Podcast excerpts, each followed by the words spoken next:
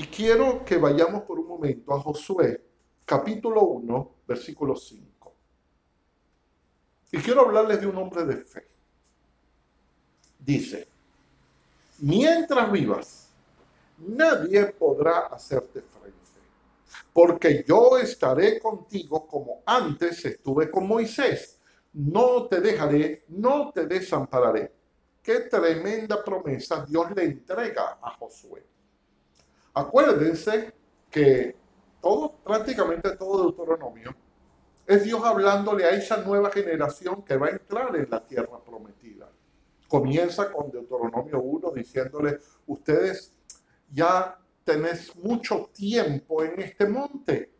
Ellos se habían acostumbrado a la presencia, al monte Oreb, a estar allí.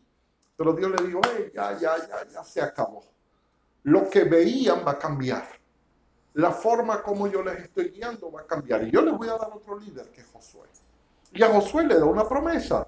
Le dice, así como estuve con Moisés, así voy a estar contigo. Y en el original los dos verbos son los mismos. Así es decir, exactamente como yo estuve con Moisés, exactamente así voy a estar contigo.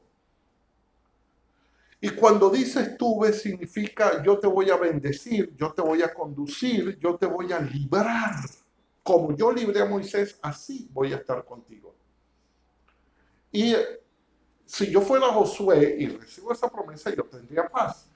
Porque no solamente conocí a Moisés, sino que vi de primera mano los milagros que Dios hizo, vi de primera mano la tierra prometida, sea lo que me voy a enfrentar, entonces estoy tranquilo. Pero déjenme llevarlos a esta pequeña reflexión, o vayamos a esta pequeña reflexión. Fíjense cómo comienza el andar de Josué. Cuando Josué, vamos a decir, asume el cargo, asume la presidencia de Israel, asume el liderazgo de Israel, decir presidencia es un juego de palabras, indudablemente. Él era el líder porque el que presidía, el que guiaba era Dios.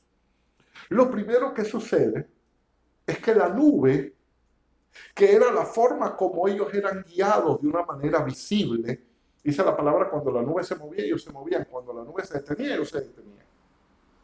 Y ahí estaba la presencia de Dios. Y ellos sabían de primera mano que estaban haciéndolo bien, porque la nube ahí se detenía, por lo menos en dónde iban a ir. Ah, bueno, cuando José arranca con el pueblo, la nube se queda Moreno. la nube no se mueve. Entonces, ¿qué es lo primero que cambia? Se pierde esa forma de guianza. Ya Josué tiene que aprender a dónde ir a través de Dios. Tiene que aprender a través del Dios que tiene adentro. Es el primer cambio. Se acabó la nube. Entonces uno diría, entonces no es igual que Moisés. Se acabó la nube. Ahora, ¿cómo Dios me va a guiar? Cuando Dios llama a Moisés en la salsa ardiendo, Dios le dice, Señor, pero en nombre de quién voy a ir? Y Dios le dice, ve, en nombre de yo soy el que soy. Y le da el nombre. Y dice, Señor, y si no creen en mí, entonces Dios les entrega una vara. Le dice, mira, agarra esta vara, esta vara me va a representar y ella va delante de los sacerdotes de Faraón. La vara se convirtió en serpiente, se comió la serpiente que los hechiceros habían convertido sus varas también, etc. Con esa vara dividió el mar rojo. Ahí estaba la vara. Y la vara representaba autoridad, representaba poder. Y Dios le dijo, toma. Ahora hay una cosa interesante. Moisés no le entrega la vara a, Josué no le pasa el testigo. No le dice, hey, mira, aquí está la vara, esta es la autoridad, toma la vara. No, no, no, no, no. Josué, ahora te toca a ti. Y quiero que vayas pensando, porque nosotros somos Josué. Este es el tiempo donde no hay nube, no hay vara. Entonces, ¿cuál es nuestra nube? ¿Cuál es la vara? Y es tan interesante esto que recuerdan que cosas que fueron propuestas por Dios se convirtieron en un problema para el pueblo de Israel de tal manera que hubo que destruirlas. Inclusive no se sabe dónde está la vara de Moisés. Ni siquiera se guardó en el arca. En el arca estaba guardada la vara de Aarón que había reverdecido. Pero ¿dónde está la vara de Moisés? Yo no sé si Moisés la reventó, la rompió, la desapareció. ¿Por qué? Porque eso sería un objeto de culto la vara. Esto sirve para esto. Igual que sirvió la serpiente de bronce. ¿Se acuerda? La palabra que hubo una invasión de serpientes venenosas que mataban a la gente y Dios dijo, levanta una serpiente de bronce, que todo el pueblo la vea y el que la vea será salvo. Y así lo hizo y el pueblo fue salvo. Pero después que pasaron los años, encontramos al pueblo de Israel adorando la serpiente, adorando la serpiente. Y entonces hubo que destruirla, porque eso que había sido una bendición se convirtió en un objeto de culto que sustituyó a Dios. Entonces la gran pregunta para ti, para mí es, ¿qué cosas que hizo Dios en tu vida en otro tiempo lo han sustituido? ¿Qué métodos lo han sustituido? Y vemos las redes plagadas de oraciones ya hechas y dice, esta es la oración de protección de tus hijos. Entonces te ponen una oración que teóricamente tú tienes que repetir. Esta es la oración para orar, perdón, por Venezuela. Y te ponen una oración y todos tenemos que orar la misma oración por Venezuela. Y no está mal. El problema es cuando esa oración sustituye la comunión y la intimidad de nosotros con Dios. ¿Qué cosas se han vuelto culto en nosotros? Pero que hemos perdido la relación con Dios, que se ha vuelto religión en nosotros. Una de las cosas que indudablemente nos sucede a veces es que oramos en automático cuando oramos por los alimentos especialmente cuando tenemos hambre, ¿verdad? Señor, bendice estos alimentos en el nombre de Jesús, y ya lo hacemos. Pero no hay una oración de gratitud profunda. Deberíamos llorar cada vez que vemos la provisión de Dios. Señor, hoy también proveíste para mi casa. Poco, mucho, pero proveíste, Señor. Hay gente que no tiene que comer. Yo tengo, Señor. Y ser agradecido cada vez que hacemos pero como eso es rápido, es natural, en el nombre de Jesús lo bendecimos, amén, amén, y a comer. ¿Verdad? Entonces, ¿qué cosas se han vuelto? ¿Qué cosas Josué tenía que reaprender? Seguimos. Otra cosa, se acabó lo que el gobierno entregaba. se acabó lo que el gobierno entregaba. Se acabó el maná. Se acabó la ayuda social. Se acabó la ropa, la ropa empezó a desgastarse. Dice la palabra que en el desierto la ropa no se desgastaba, los zapatos no se desgastaban. ¡Ay! Ahora hay que invertir. ¿Y cómo hago? ¿Por quién tengo, tengo que votar para que siga la parte social? Empezaron a enfermarse. Necesitaban médicos. No había porque ellos no se enfermaban. No había nada. Ahora se empezaron a entonces, no había comida.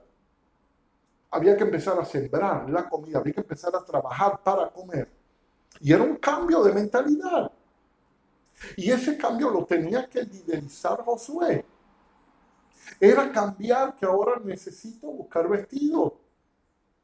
Y el registro bíblico no lo relata, pero la gente probablemente se empezaba a quejar, ay, pero qué lindo era cuando el maná, el maná, eso era tan hermoso que descendiera del cielo, ya, ya esto no es tan espiritual, ya el trabajar no es espiritual, yo quiero que Dios me provea sobrenaturalmente, pero ¿sabes qué?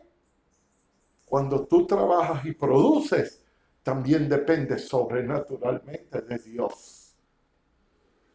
Cuando la ropa se desgasta, pero tú tienes cómo comprar otra ropa, también es algo sobrenatural de Dios.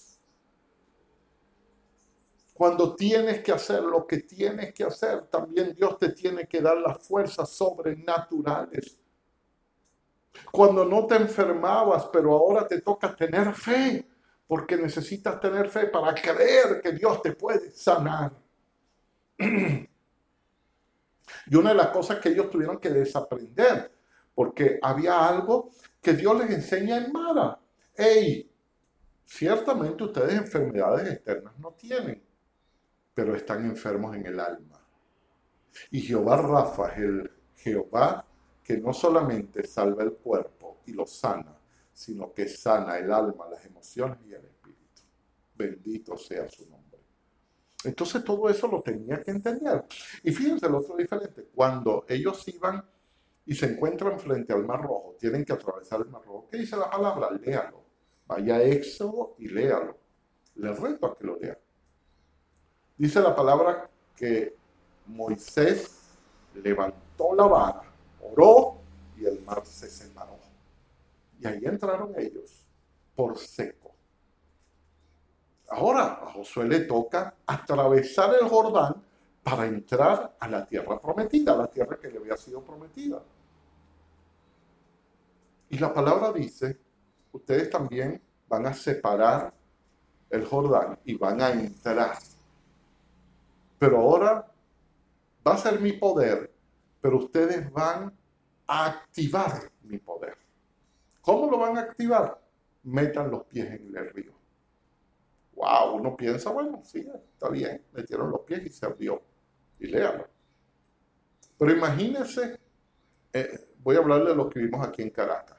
Usted ha visto cómo nuestro río Guaire se levanta, cómo, cómo asusta el Guaire, que un, un, río pequeño que apenas a veces parece un hilito de agua, de repente cuando llueve muy fuerte crece, que casi se desborda hacia la calle, lo hemos visto muchas veces. Imagínense que en ese río tumultuoso, como en el Jordán en aquel momento, Dios le dice, mete los pies para que... ¿Cómo es este negocio? Tengo que meter los pies. Pero Señor, si allá tú lo abrías y nosotros pasamos. No, no, no, tienes que meter los pies. Y dice la palabra que cuando los sacerdotes metieron los pies se abrió, se abrió Jordán. Y ellos pasaron por seco. Y lo más tremendo es que los sacerdotes se quedaron en el medio mientras el pueblo pasaba. Confiados y teniendo la fe. Aquí estoy. Esto no va a cerrarse hasta que lo que tenga que pasar va a pasar. Y eso representaba intimidad con Dios. Entonces, estamos viviendo en un tiempo que nos toca vivir de una manera diferente, que nos toca andar por fe. Moisés fue un nivel de fe. Claro que ellos necesitaban fe. Ellos necesitaban no quejarse. Ellos necesitaban creerle a Dios. Ellos necesitaban aprender que la presencia de Dios les podía guiar, aunque fuera de una manera visible, porque no la conocían así.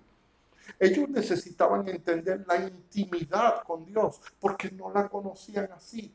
Pero cuando llegó Josué, cuando a ti a mí nos toca entrar en la tierra prometida, entrar en la tierra de la fe, cuando necesito comenzar a moverme, entendiendo que Dios me dio manos, que Dios me dio forma de hacer las cosas, pero lo tengo que hacer con la fe de fe.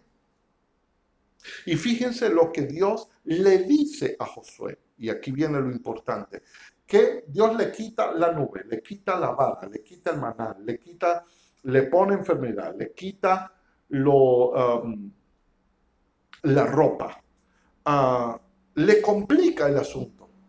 Y además le, ordena pasos de fe, mete los pies en el agua, ve y, y, cultiva, ve y hace, ve y conquista. Una cosa que antes no le pedían al pueblo.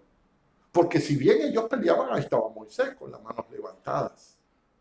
Dice la palabra, mientras él estaba ahí, Dios peleaba por ellos y ganaba. Ahí estaba. Ahora les toca otra cosa. Entonces Dios le da una instrucción a Josué. Vamos a ver Josué capítulo 1, versículo 8. Josué capítulo 1, versículo 8. Dice, procura que nunca se aparte de tus labios este libro de la ley. Medita en él día y noche para que actúes de acuerdo con todo lo que está escrito para que actúes de acuerdo con todo lo que está escrito. Y en unas versiones que me gusta mucho dice, la releerás, releer, releer, releer, releer la palabra. ¿Qué es releer la palabra? No solamente meditarla. Estábamos hablando esta mañana con mi esposa y ella me decía que los devocionales que ella hace conmigo ella le enseña no solamente a leer y a releer, sino a buscar, a escudriñar en esa palabra, a escudriñar la enseñanza, ¿qué Dios me quiere hablar?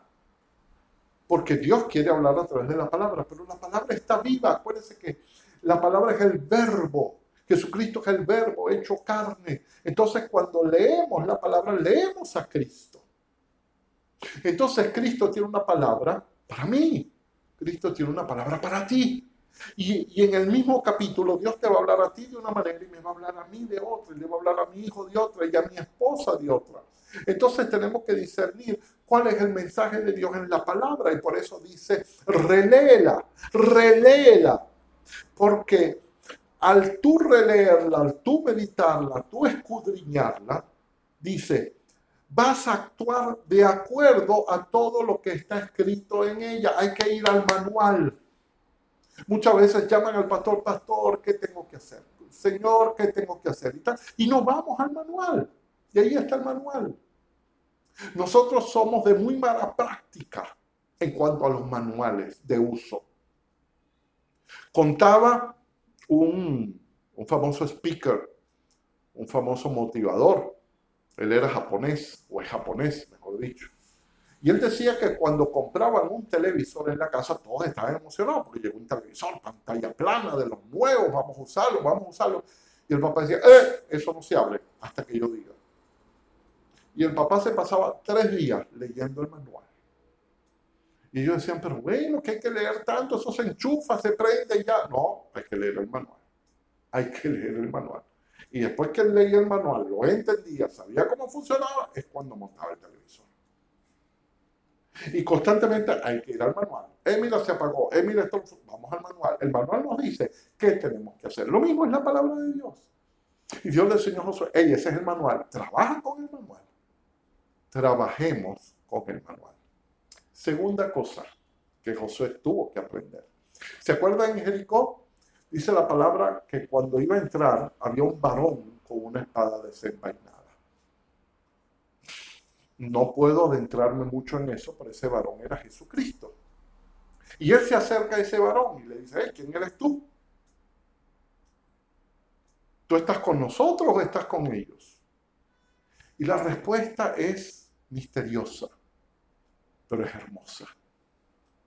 Y le dice, aquí el problema no es con quién estoy yo, el problema es con quién estás tú. ¿Estás conmigo o no? Entonces él aprendió que había que estar con Jesús. Él no le dio ese nombre, pero él entendió, dependo de Dios. Dependo de Dios, dependo de la palabra y dependo de la fe. De la fe. Creer que Dios camina conmigo y pelea por mí. Camina conmigo y pelea por mí. Y dice el versículo 8, termina diciendo, así harás que prospere tu camino y todo te saldrá. Y esta versión lo dice de esa manera y lo hemos aprendido de esa manera. Mira, si tú sigues la palabra, todo te saldrá bien. Pero en el original lo dice diferente agrega una palabra que no es menor, que no es pequeña en ese sentido. Dice, todo lo que tú emprendas tendrá éxito. Todo lo que tú emprendas te irá bien. Y eso hace una gran diferencia porque a veces nosotros queremos que nos ve bien, nos vaya bien en lo que no emprendemos. Y esa palabra Ah, de emprender, se habla hoy en día de emprendedores, etc. Les voy a dar la definición en el español. Dice, emprender, dice, acometer y comenzar una obra, pero escucha esto, especialmente si encierra dificultad y peligro. Y eso es lo que nos cuesta a nosotros. Hey, estamos viviendo un tiempo, como Josué. Josué dice, bueno, pero es que si a mí me va mal, es porque yo no tuve la nube.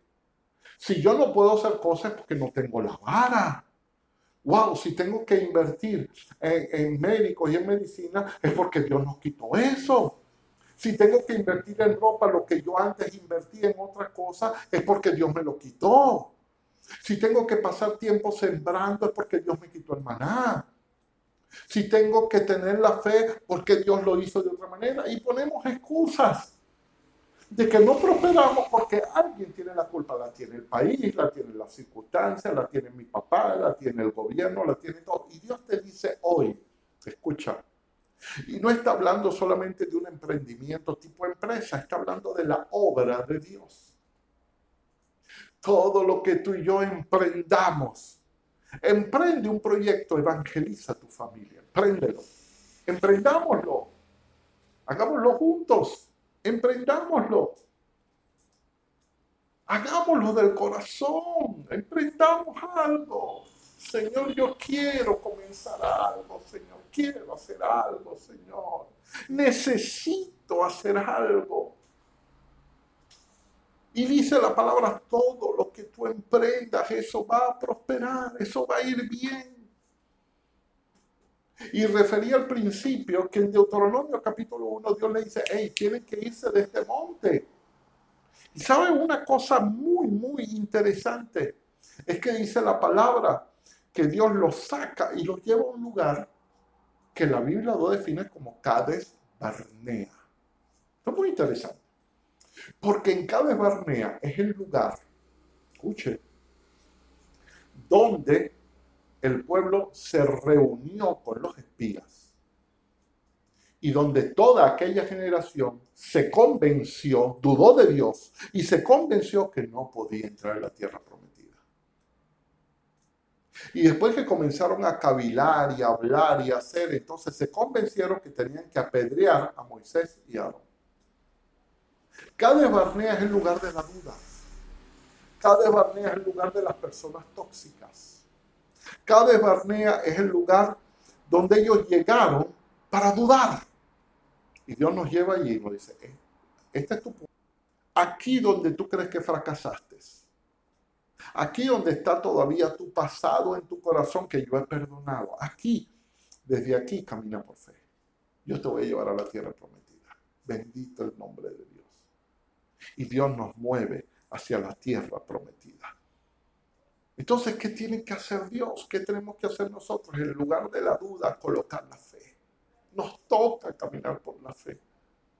Y no una fe solamente provocada por Dios, sino una fe que necesitamos buscar y que necesitamos aplicar.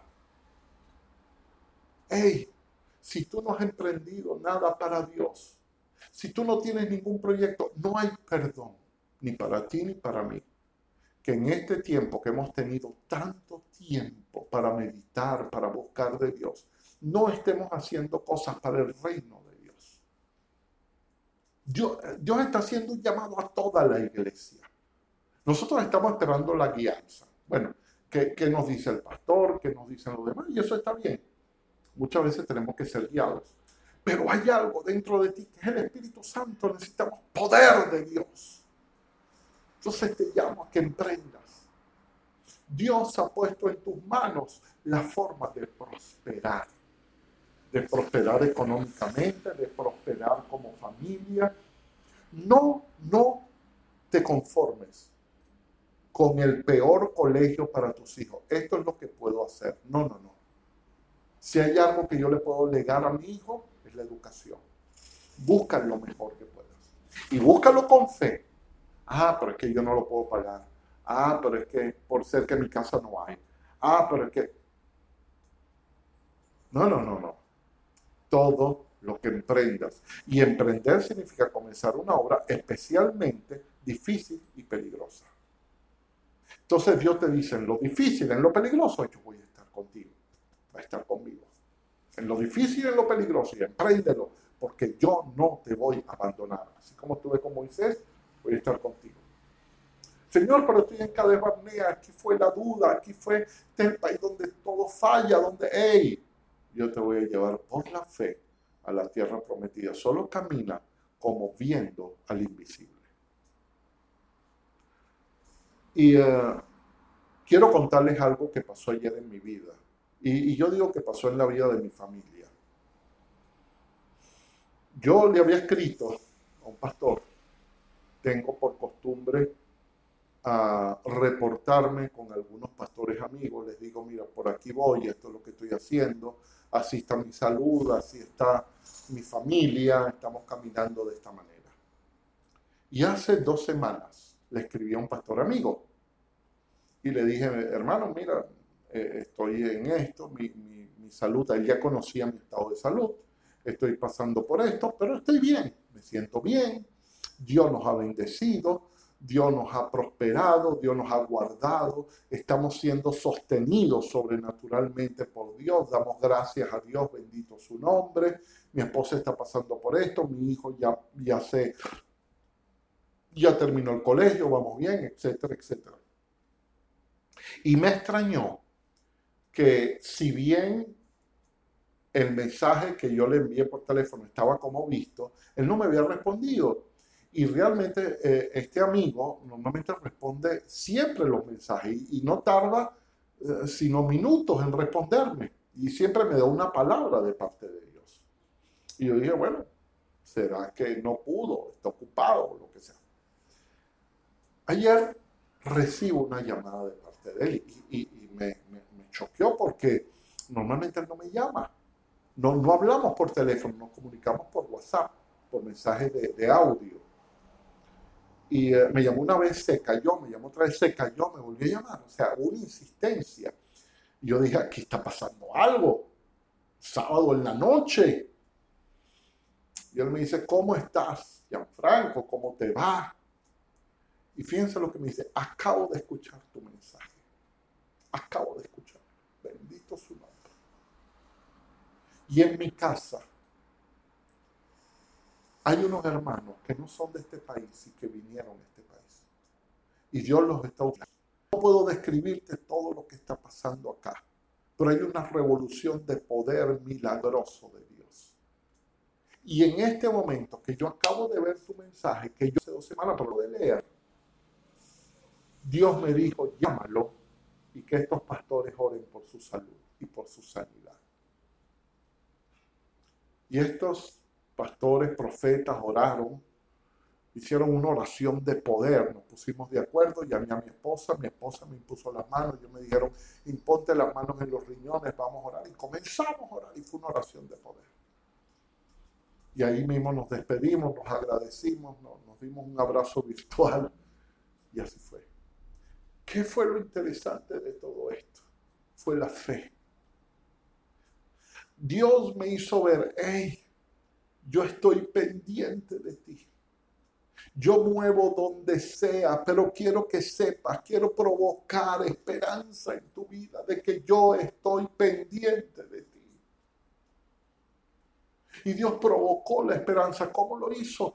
Puso en el corazón de este hermano dos semanas después cuando ellos estaban. Ellos tienen pocos días con él. Pero en ese momento coincidió estas personas con él. No es porque ellos van a sanar, ellos no son, ellos son un canal de Dios. Pero lo interesante es que estaban presentes, que están sucediendo milagros, que dijeron, vamos a orar por Gianfranco.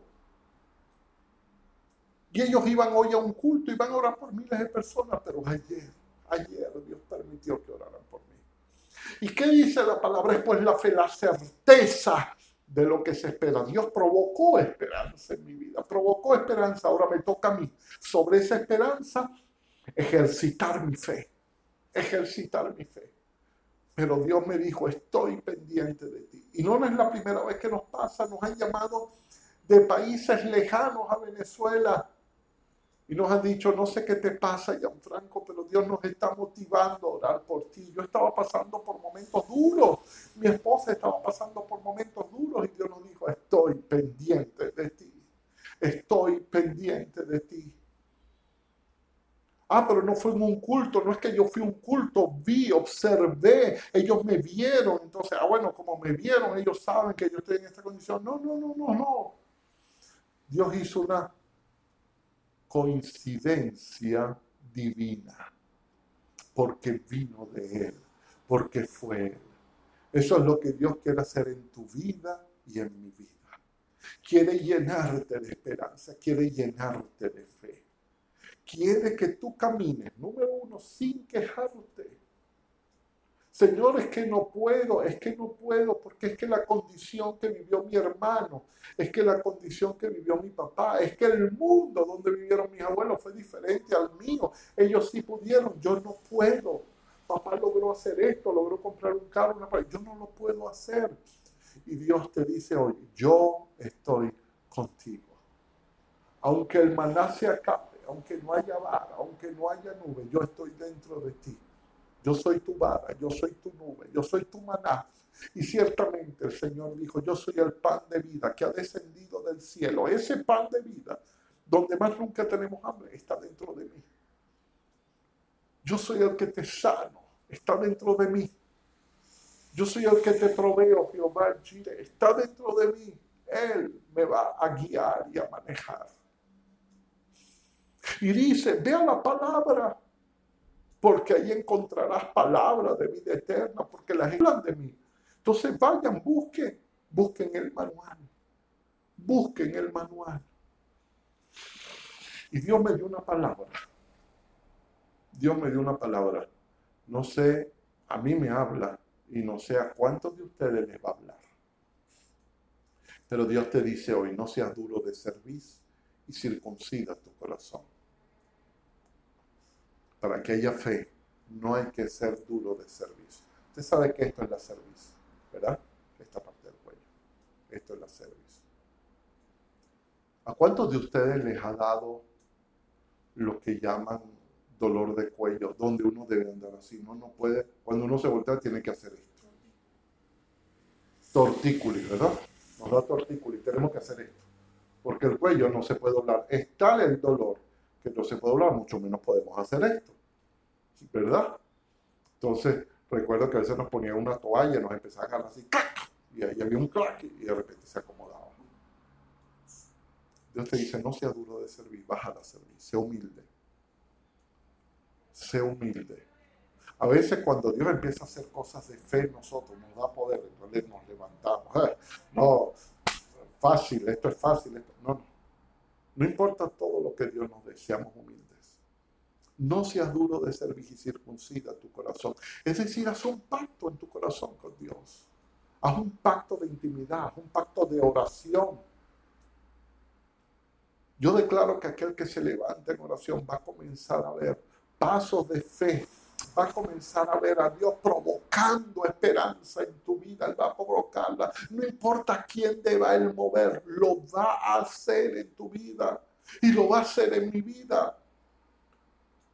Y nosotros, eso sucedió, lo, de, lo que sucedió anoche, sucedió después que estábamos orando, después que tuvimos nuestro devocional como familia. Dios no permitió ni que nos interrumpiera, sino que terminamos de orar, Señor, ayúdanos, Señor, sánanos, tú nos conoces, ¡pam! que nos llamaron. Y nos dijo, hey, yo estoy escuchando, aquí estoy, yo Jesús reportándome con la familia Pepe Tudares. Aquí estoy reportándome. Señor, pero esa llamada fue hace dos semanas. Sí, yo sé, pero yo la había escuchado. y yo sé cuándo tengo que darte la respuesta. Yo sé cuándo tengo que hacerle. Y esa respuesta va a provocar esperanza en tu vida. Entonces recuerda toda oración que tú has orado, Dios la ha escuchado. Y Él va a provocar esperanza en tu vida. Y esa esperanza te toca a ti emprenderla para que provoque la fe y puedas caminar con fe y puedas entrar al nivel de Josué, no al nivel de Moisés, donde él veía muchas cosas y, por supuesto que Moisés tenía la fe también, pero al nivel de Josué era diferente. Era donde cuando todo se termina y parece que en nuestro país todo se acabó. Antes se podía comprar un carro, se podía comprar un apartamento, ahora nada de eso se puede hacer. Apenas si podemos sobrevivir. Y Dios te dice, hey, quiero provocar esperanza, quiero llevarte a otro nivel porque eso va a cambiar la nación, va a cambiar la familia, pero sobre todo te va a cambiar a ti. Para entrar en la tierra prometida tienes que tener una metamorfosis, cambiar. Eso significa creer, metanoia, metamorfosis. No puedes entrar como un gusano, hay que entrar como una mariposa. Tenemos que entrar transformados. Y eso es lo que Dios está haciendo en tu vida y en mi vida. Haz un pacto en el corazón tuyo hoy. Haz un pacto con Dios. Circuncida hoy tu corazón.